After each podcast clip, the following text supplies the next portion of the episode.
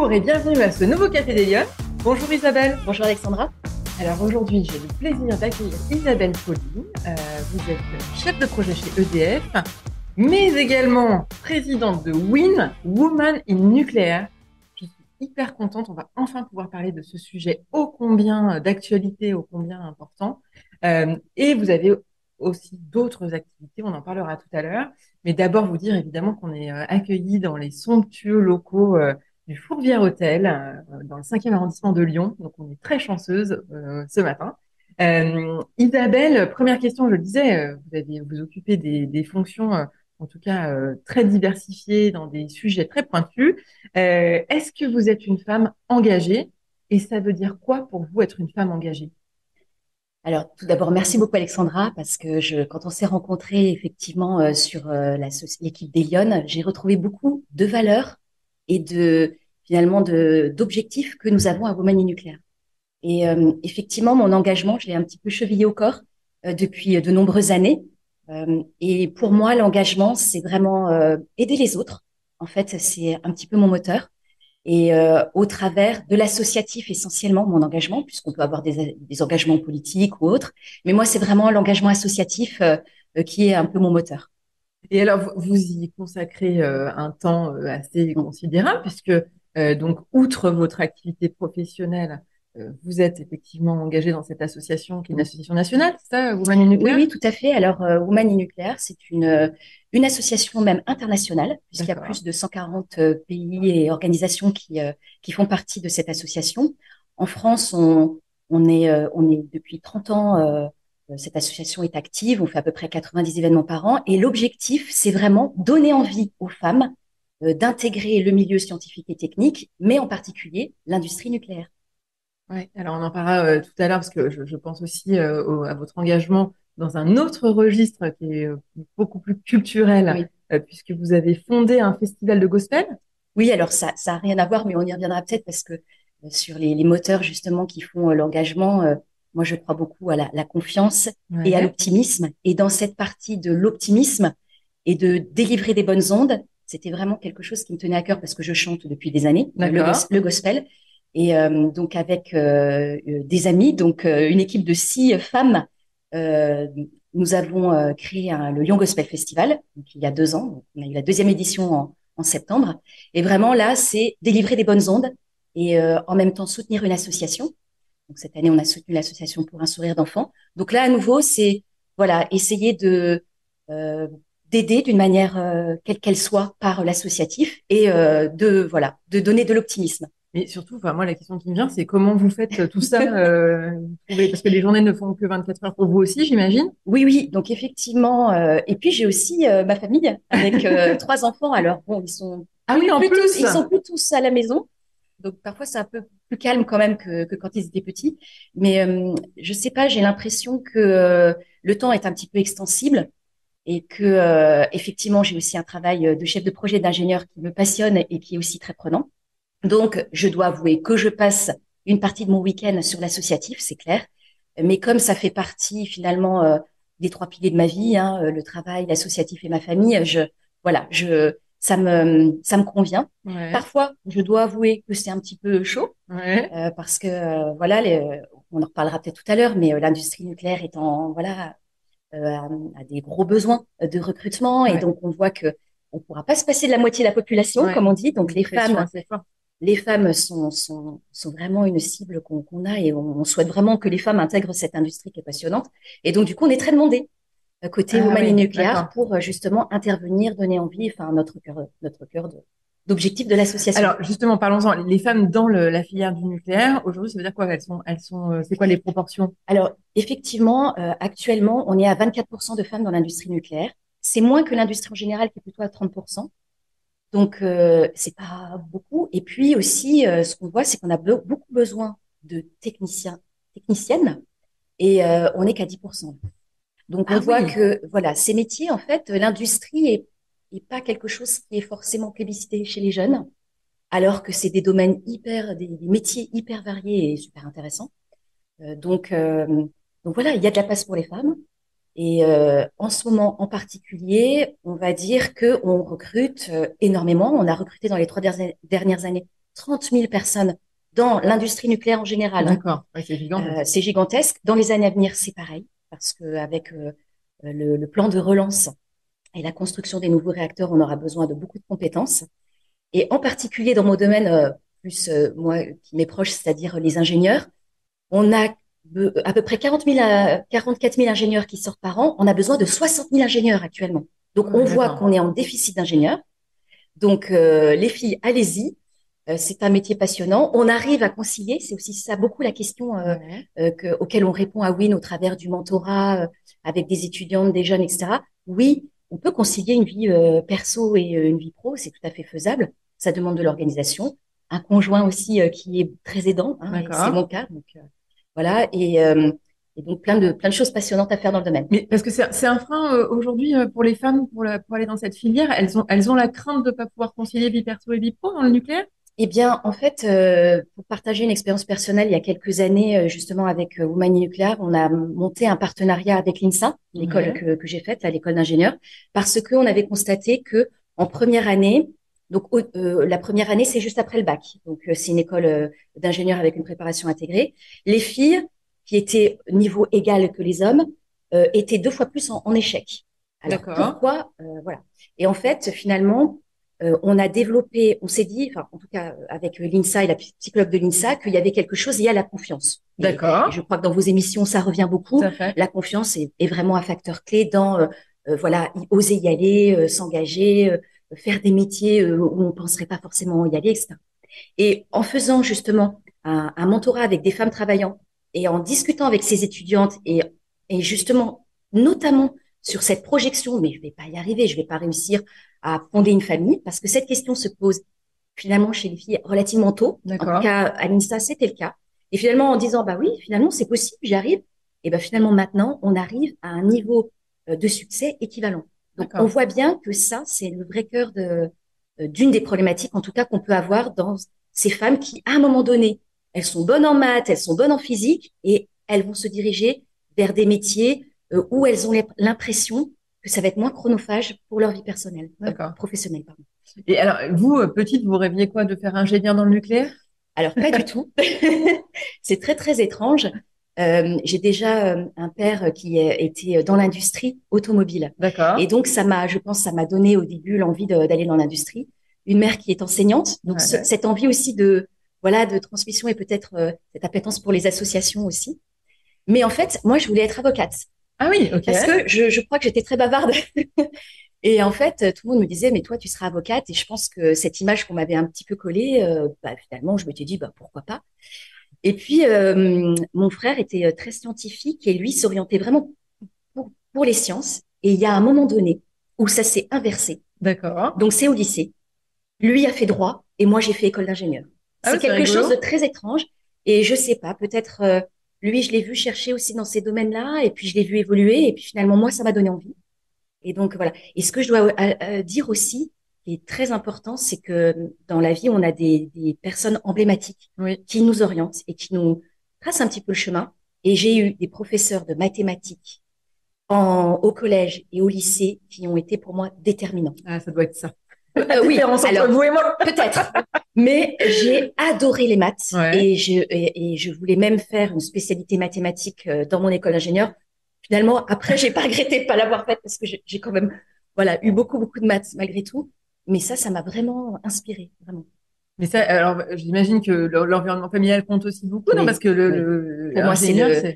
Je, je, pense que vraiment, euh, c'est c'est vraiment les, les, les, bases en fait. Hein, euh, c'est des racines, c'est déterminant et euh, effectivement euh, la, la, petite enfance entre guillemets, enfin en tout cas là on voit bien là sur le, ce qu'on fait avec euh, Oumani Nucléaire où on va dans les, les, les, lycées, mais on va aussi dans les collèges de plus en plus et maintenant on est même en train de parler du primaire. Ouais, c'est ça. C'est-à-dire qu'en fait, oui, en fait on se dit que c'est vraiment au début que les choses se font et que finalement une fille va se dire euh, ben non, moi je peux pas être euh, architecte ou ingénieur mm. parce que euh, et et ou peut-être un homme aussi parce que c'est dans les deux sens. Oui, va se dire ah non moi je peux pas être sage-femme. Enfin voilà donc il y a vraiment un moment donné clé et, on est en train de se rendre compte que finalement c'est peut-être encore beaucoup plus tôt que le collège et lycée alors que finalement c'est là où l'orientation se fait hein, surtout c'est fin de collège et lycée mais c'est peut-être encore plus tôt que ça se joue. Alors, vous, vous faites une carrière scientifique, vous rentrez à l'INSA, oui. bien compris? Euh, et là, euh, qu'est-ce qui fait que vous vous orientez euh, sur le... Vous orientez tout de suite sur le nucléaire, d'ailleurs, je ne sais pas. Alors, euh, pas... Enfin, en fait, euh, quasiment presque tout de suite. En fait, j'ai eu la chance aussi à l'INSA d'avoir... Il y a un milieu associatif très, très développé. Donc, à l'époque, il y avait plus d'une centaine de clubs, en fait, dans lesquels on pouvait entrer. Et en fait, moi, j'ai été attirée par le club qui, de, de jeunes étudiants de la SFEN, la Société française d'énergie nucléaire. Donc, en gros, il y a 30 ans, parce que c'est pile poil il y a 30 ans, ça commence à, faire non, quelques années. voilà, euh, j'ai intégré euh, la Société française d'énergie nucléaire. Et là, ah, j'ai visité des centrales. Et là, pour moi, ça a été euh, presque une révélation. Enfin, en fait, euh, je pense que toutes celles qui sont passionnées par cette industrie, quand elles sont en salle de commande ou en salle des machines, on se dit mais c'est magnifique, c'est une très belle machine. Ah, vous avez raison de le souligner, c'est important. Moi, j'ai aussi la chance de visiter. C'est vrai que c'est mm et ça enlève aussi plein de, de, de ça démystifie exactement euh, parce que le nucléaire effectivement c'est quelque chose qui fait peur et on voit très bien que euh, les gens qui sont moins en faveur du nucléaire et qui ont plus, enfin c'est des gens qui euh, ont moins peut-être la connaissance de ce que c'est et finalement plus on accroît la connaissance de qu'est-ce que c'est quelles sont les barrières de sûreté euh, quels sont tout ce qui tout ce qui est mis en place mm. euh, bah finalement on se dit oui et puis moi j'ai toujours été écolo dans l'âme ouais. et l'énergie nucléaire, c'est une énergie bas carbone et je défends énormément ça euh, parce que je suis fière aussi de travailler pour un monde décarboné. Et donc vous avez envie de lire, c'est intéressant ce que vous dites parce que vous avez envie de porter ce message, donc vous avez envie de prendre la parole dans le débat public sur ce sujet. Oui, alors euh, même si je suis timide et que donc euh, bah, ce, ce, poste de présidente, euh, j'ai aussi bien pesé parce que je me suis dit bah quelque part ça va me mettre aussi un peu en avant et et, euh, et, voilà, c'est une certaine timidité, mais en tout cas, euh, là, c'est clair que dans les instances où je suis, je défends ça euh, avec beaucoup de conviction, euh, à la fois parce que ce, je crois en cette industrie et parce que bah, ça fait plus de 25 ans que j'y travaille.